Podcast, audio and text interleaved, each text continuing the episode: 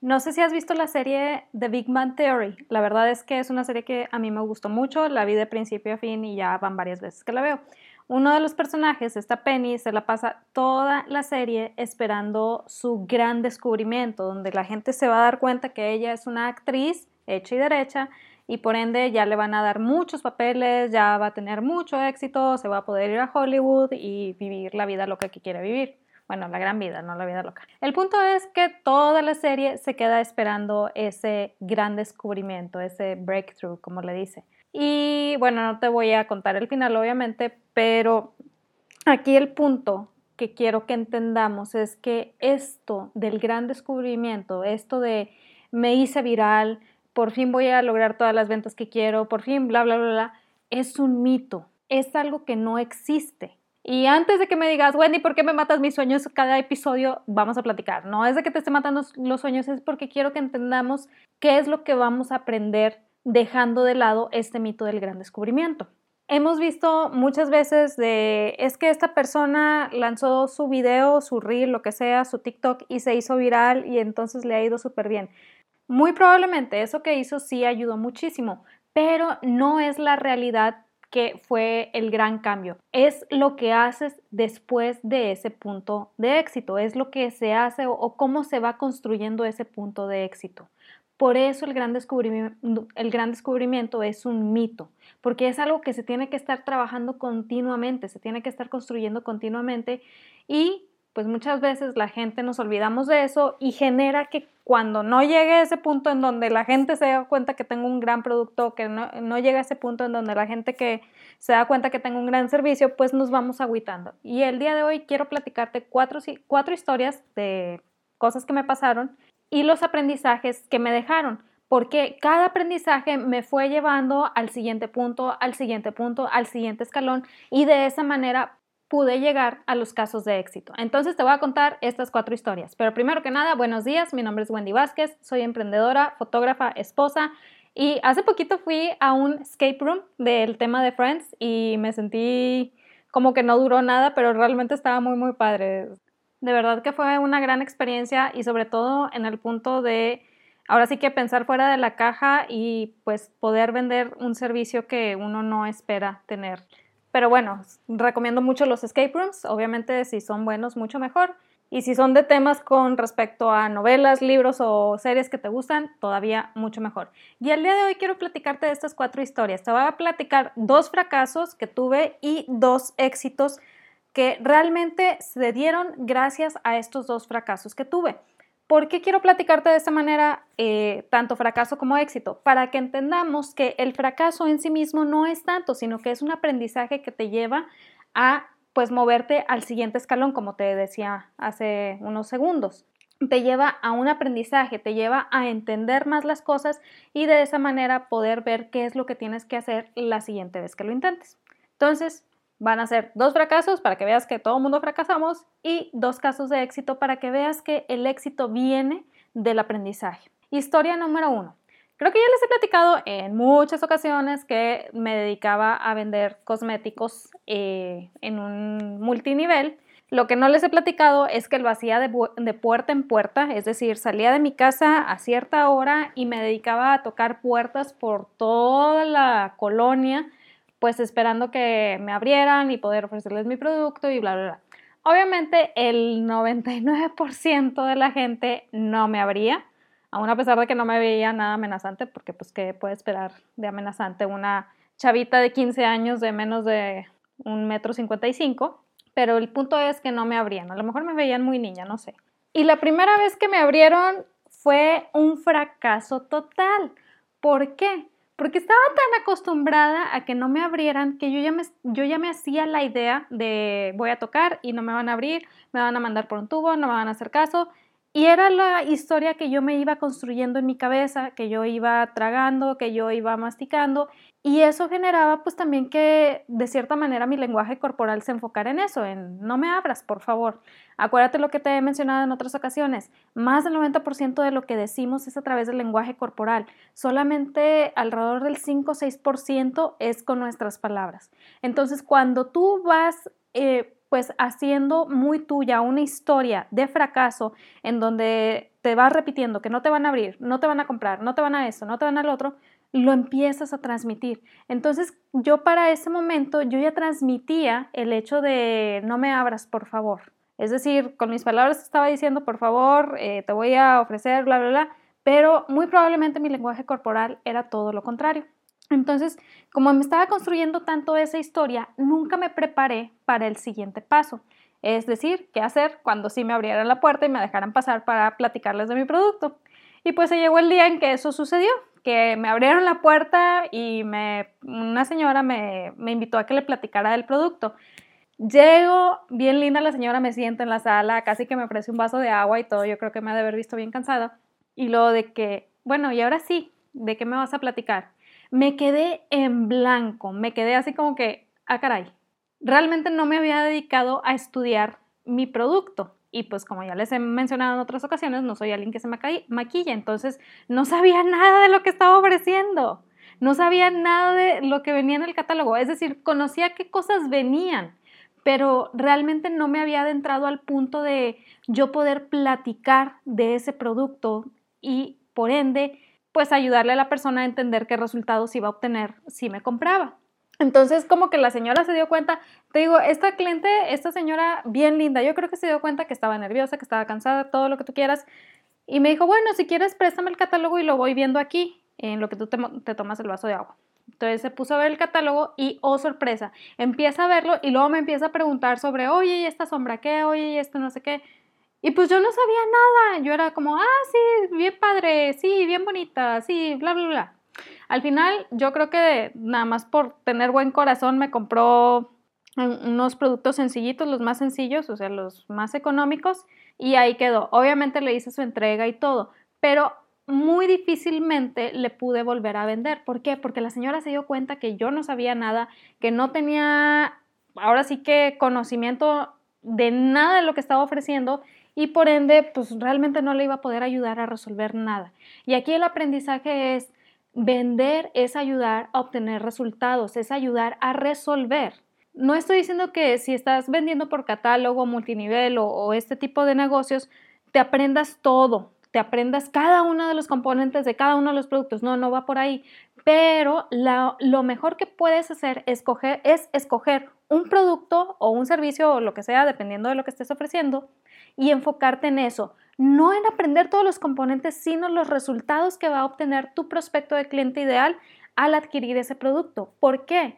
La persona con la que tú vas, si estás en este, en este tipo de negocio, no sabe qué es lo que le estás ofreciendo. Si estás hablando de maquillaje, pues hay un sinnúmero de cosas relacionadas con el maquillaje. No puedes decir, ah, sí, te ofrezco maquillaje. Ah, ok, ¿qué? ¿Qué, qué me estás ofreciendo? ¿Son sombras? ¿Son bases? ¿Es esto? ¿Es lo otro? Hay un sinnúmero de cosas. Oye, ¿sabes qué? Yo vendo productos para el cuidado del cabello. No, pues, ese es otro mundo de cosas. Entonces, las personas realmente no saben. Si tú les estás hablando de algo tan ambiguo como cuidado del cabello, como maquillaje, no les estás hablando de un resultado a obtener. Si yo en aquella época hubiera dicho, ah, mira, tengo este producto padrísimo para el cuidado de las manos y ya me hubiera ido por ese lado, obviamente la persona habría tenido una experiencia muy diferente. No quiere decir que me hubiera comprado ese producto que era el menos económico, pero si hubiera dado cuenta que yo estaba buscando la manera de ayudarle con alguna situación que tuviera, con algún punto de dolor, y por ende habría tenido más confianza para comprarme en esa ocasión y para regresar a comprarme. Entonces, Sí, es cierto que no debes de conocer todos los productos de, tu catálogo al 100, pero sí enfócate en al menos uno y los resultados que va a poder obtener a través de comprar ese producto en específico. Porque cuando llegues a platicar con la persona, llegas directo sobre eso que tú conoces, sobre esos resultados y ya si tiene otras dudas, ya le puedes decir más tranquilamente, ah, mira, ¿sabes qué? Esto, dame chancito y ahorita te lo contesto. La tecnología hoy en día nos permite hacer preguntas en menos de 10 minutos y poder resolverle dudas a nuestro prospecto, lo cual es una ventaja. Así que mm, que no te pase como a mí, que no te quedes en blanco cuando por fin te abra la puerta y por favor trata de enfocarte en los, resultados que va a obtener tu prospecto de cliente ideal. Historia número 2. También hace tiempo, como verán, ya he tenido varios... Eh, intentos de emprendimiento a lo largo de mi vida, creo que empecé desde los 10, 12 años. Hace tiempo quisimos empezar un negocio de mesas de postres, una amiga y yo. Justo cuando estaba todo este eh, el auge de las mesas de postres, que para tu evento, que para esto, que para el otro, que yo sé que todavía se usa, pero ya no como en aquella época, ya es más tranquilo, ya los negocios establecidos pues ya llevan sus añitos, etcétera, etcétera.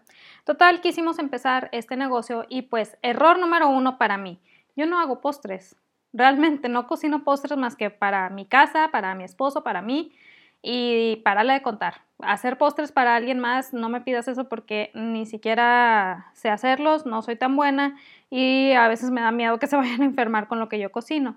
¿Qué, me, qué dejaba o en qué participaba yo? Pues supuestamente en la decoración, pero realmente de decoración como que yo ahí todavía no sabía mucho y no tenía mucha oportunidad para aportar ideas. Entonces, pues realmente mi amiga se empezó a llevar la mayor parte de la carga y yo no sabía realmente ni cómo ayudar ni nada por el estilo.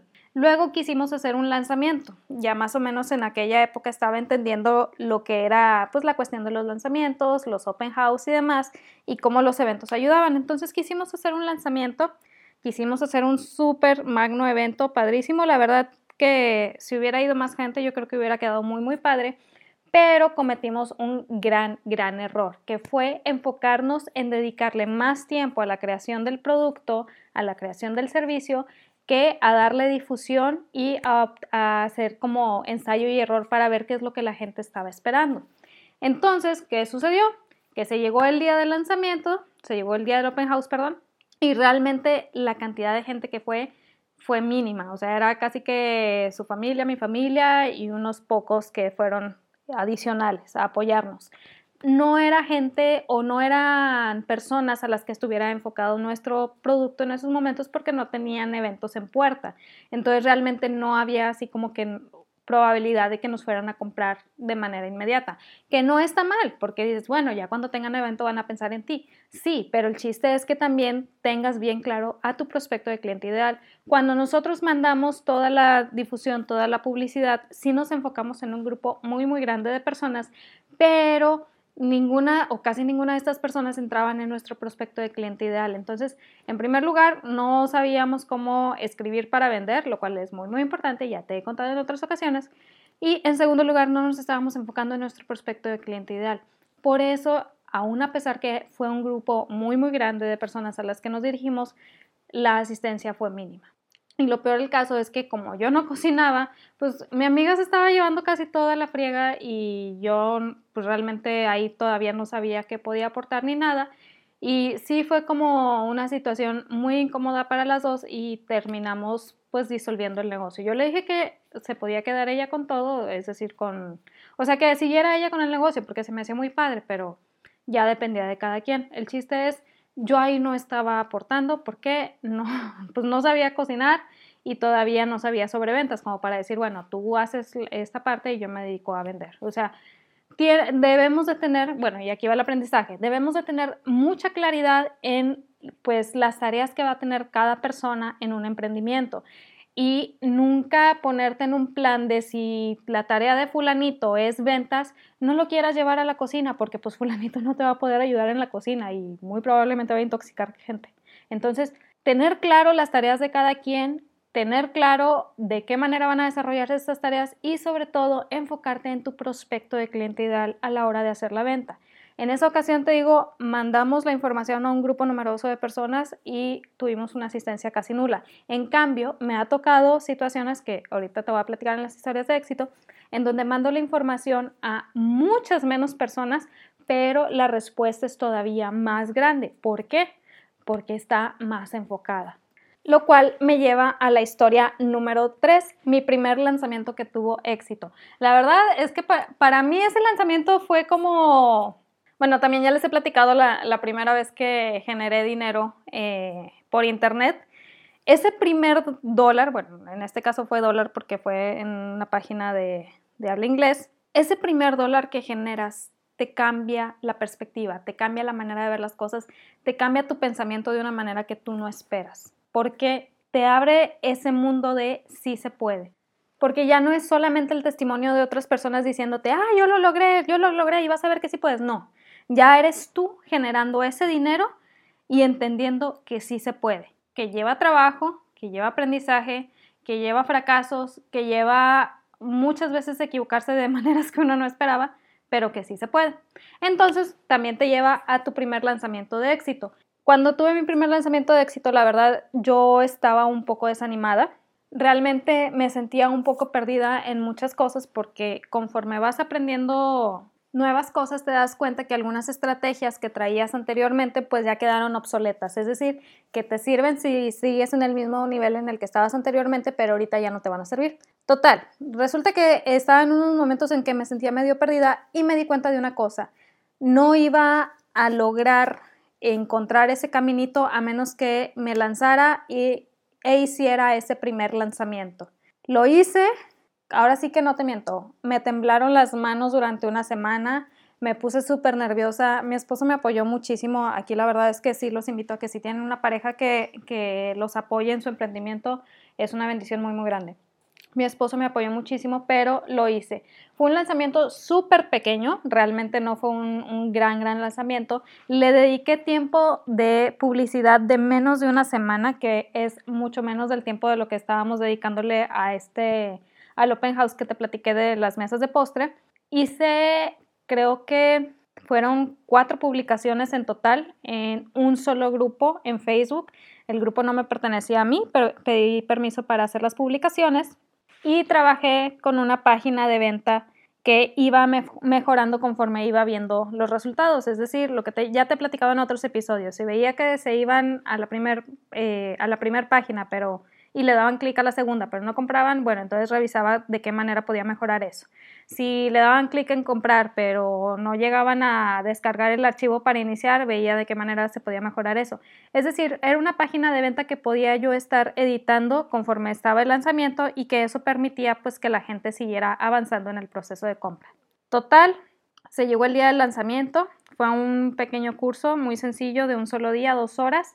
Muy padre, hubo muy buena asistencia y todo, pero, y aquí fue mi aprendizaje, no tuve nada para ofrecer después de. No tuve nada para decirles, ahora que esto te ayudó a dar este paso, vamos con el siguiente paso. En sí no es un error, como te darás cuenta. ¿Por qué? Porque el lanzamiento tuvo éxito, el lanzamiento estuvo muy, muy bien, todo muy padre, eh, la gente estuvo participando y todo. Pero cuando no tienes un segundo paso, cuando no tienes ese siguiente escalón en tu escalera de valor, la gente se queda como que, pues con ganas de más. Y de cierta manera eso se convierte en una experiencia, experiencia no positiva.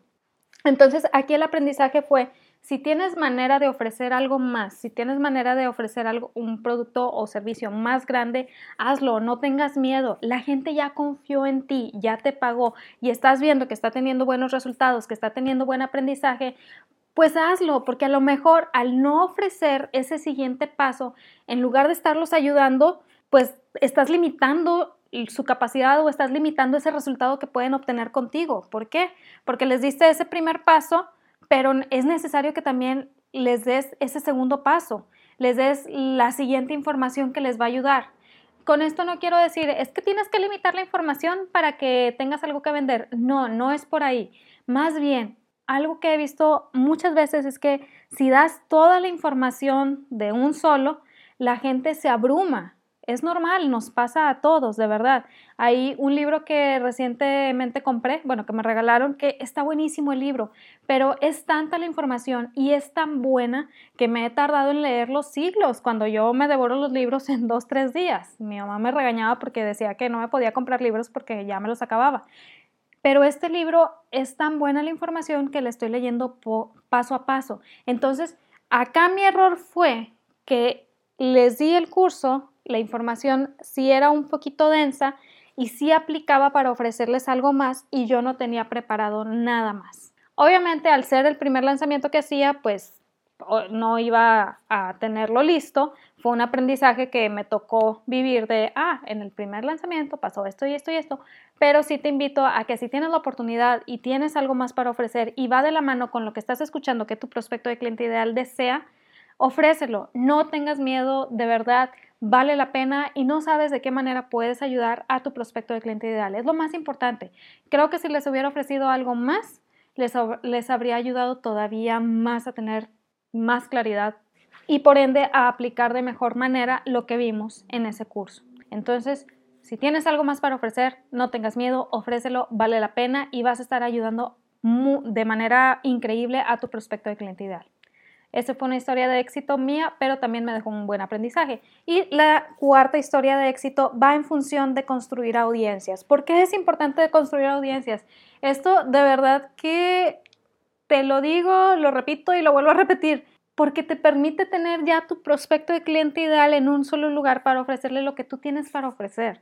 Yo sé que a lo mejor no suena tan romántico de como hazte millonario en cinco segundos o tan padre como logra todos tus objetivos en tu primer lanzamiento. No suena tan romántico, pero sí te voy a prometer que suena más realizable. ¿Por qué? Porque ya está tu prospecto de cliente ideal ahí. Hay una audiencia, ya les he platicado, que me encanta, la sigo, es enfocada en novias, no soy novia, es decir, yo ya me casé, ya no me toca vivir eso, pero me encanta cómo maneja esta persona su audiencia, es padrísimo. Y de repente le platico como es mi esposo y mi esposo también se queda que, ah, mira qué padre esto, qué padre lo otro. Es tan buena su manera de reunir a su audiencia que cuando le toca vender, cuando empieza a ofrecer su producto, la gente está esperando ese producto, está anhelante por ese producto. ¿Por qué? Porque ya está ahí. Recordemos, a veces nos enfocamos tanto en el producto que se nos olvida que necesitamos tener la audiencia a la cual se la vamos a vender. Entonces, si puedes empezar a construir audiencia, empieza a construirla, vale la pena. Es mejor tener la audiencia a la cual le vas a vender a tener el producto y no tener audiencia. No digo que esté imposible lo segundo, no, para nada. Sí, es posible y sí hay maneras de hacerlo, pero para poder vender vas a tener que construir audiencia. Entonces es como que, pues, si puedes ir construyendo desde ahorita, ves construyendo, vale la pena. Resulta que la primera vez que intenté construir audiencia fue un fracaso total, ya les he platicado en otros episodios, hice un producto, lo di gratis y nadie, pues como que muy poquita gente lo descargó. Entonces para mí fue como, no, pues esto de los lead magnets no, no funciona, no es como lo típico que se dice uno, ¿no? De que no es como en Estados Unidos que la gente lo está esperando. No, es porque lo tienes que vender. Aún a pesar de que el producto es gratis, lo tienes que vender. Me tomó mucho tiempo aprender esto, pero valió la pena. ¿Por qué? Porque este año, cuando decidí construir audiencia, ya estaba mentalizada en que tenía que vender lo que estaba ofreciendo a pesar que fuera gratis. Y eso generó una ventaja muy grande, que desde el momento que haces la publicación para ofrecer lo que vayas a ofrecer, ya la estás eh, haciendo en función de ayudarle a la otra persona a alcanzar resultados. Es decir, ya la estás vendiendo. Yo sé que tenemos una connotación muy negativa con la palabra vender, pero no va por ahí. Vender de verdad significa ayudar a la otra persona a alcanzar resultados y obviamente pues tu ganancia de lo que ofreciste, pero es ayudar a alcanzar resultados. Entonces, este año dije, bueno, vamos a empezar a construir audiencia sobre este otro sobre este otro tema que me llama mucho la atención, llevo tiempo que lo estoy posponiendo, pues yo creo que es el mejor momento. Empecé a crear el producto, empecé a idear cómo sería toda la, toda la logística, no te miento, hice dos publicaciones nada más en un grupo que no me pertenecía, pero en el cual sí estaba permitido hacer ese tipo de publicaciones. Esto es, muy importante. Y ni siquiera tuve página de ventas tal cual, fue nada más como una formita para llenar. Y lo dejé ahí. Bueno, hice otra publicación también en, el mío personal, que también ayudó un poco, pero la mayoría se obtuvo de este grupo que estaba enfocado en eso que yo estaba ofreciendo. Estaba enfocado y yo sabía que ahí estaba mi prospecto de cliente ideal. Había estado estudiando la gente que estaba en este grupo y dije, este es mi prospecto de cliente ideal para esto. Por eso es muy importante que conozcamos a nuestro prospecto de cliente ideal. El único error que cometí en esta ocasión fue que me tardé un poquito en hacer las publicaciones porque pues empezando el año y como que no estaba muy al, al 100 de, ay, ya me tengo que poner a trabajar, etcétera, etcétera, etcétera. Y dejé pasar muchos días que hubieran sido de gran ayuda para seguir creciendo esta audiencia. Ahí ese error fue mío. Sin embargo, aún a pesar de que fueron escasamente dos publicaciones y una formita para llenar, tuvo una gran, gran respuesta, lo cual me permitió incrementar mi lista de correos con gente que está buscando que se les ayude en eso que yo tengo para ofrecer. Es decir, tengo a mi prospecto de cliente ideal ahí, les estoy ayudando, obtuvieron eh, pues lo que les estaba ofreciendo de manera gratuita, están aprendiendo conmigo, pero ya está ahí la audiencia. Entonces, mi invitación es, si estás buscando construir audiencia, no te limites, empieza ya, vale la pena que empieces de una vez. No hagas como yo que perdí varios días y por, ende pues mucha gente no se apuntó, sino que pierde el miedo. Recuerda, es mejor tener la audiencia primero para poder venderles algo a tener el producto perfecto pero sin la audiencia. No estoy diciendo que uno sea malo, simplemente te estoy diciendo cuál es el más fácil y cuál vale más la pena en un momento de necesidad. Así que esto era lo que te quería platicar el día de hoy, como que este chismecito de historias de dos casos de fracasos, dos, casos de éxito, pero aún a pesar que sean casos de éxito, son de mucho aprendizaje y eso es lo mejor de todo. ¿Por qué? Porque estamos derribando el mito del gran descubrimiento, de el por fin me hago viral, de bla, bla, bla.